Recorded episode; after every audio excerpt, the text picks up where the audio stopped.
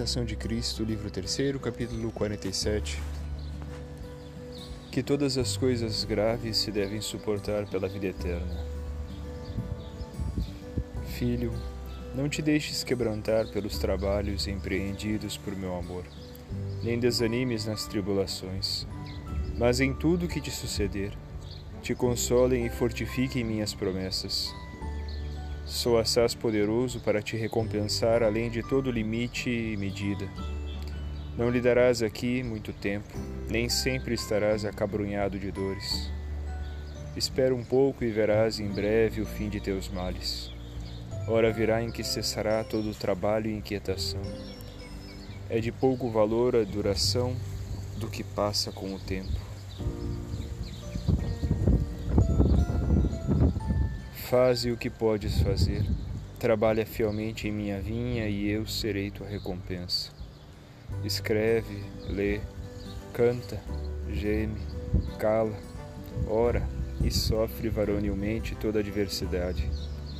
A vida eterna é digna dessas e outras maiores pelejas.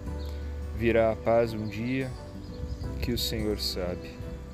E não haverá mais nem dia nem noite como no presente, mas luz perpétua, claridade infinita, paz firme e repouso seguro. Não dirás então quem me livrará deste corpo de morte, nem exclamarás ai de mim que se tem prolongado meu desterro, porque a morte será destruída e a salvação será eterna. Livre de toda ansiedade, gozarás deliciosa alegria em meio de agradável e brilhante companhia.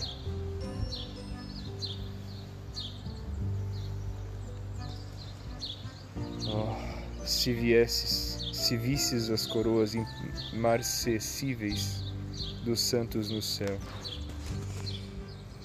e a glória em que já exultam aqueles que outrora, aos olhos do mundo, eram desprezados e reputados quase indignos da vida com certeza logo te humilharias até o pó e desejarias antes obedecer a todos que a um só mandar. Nem cobiçarias os dias felizes desta vida, mas antes te alegrarias de ser atribulado por amor de Deus e considerarias grande vantagem o ser tido por nada entre os homens.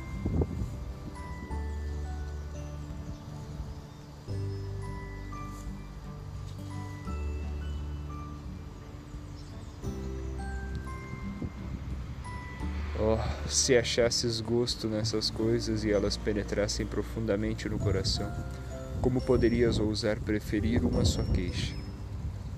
Porventura haverá a pena que não se deva sofrer pela vida eterna?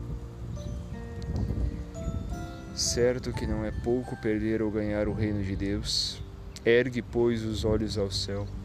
Eis-me aqui com todos os meus santos, eles que neste mundo sustentaram grandes combates ora se rejubilam, ora estão consolados e estão seguros, ora gozam o repouso e permanecerão para sempre comigo no reino do meu Pai.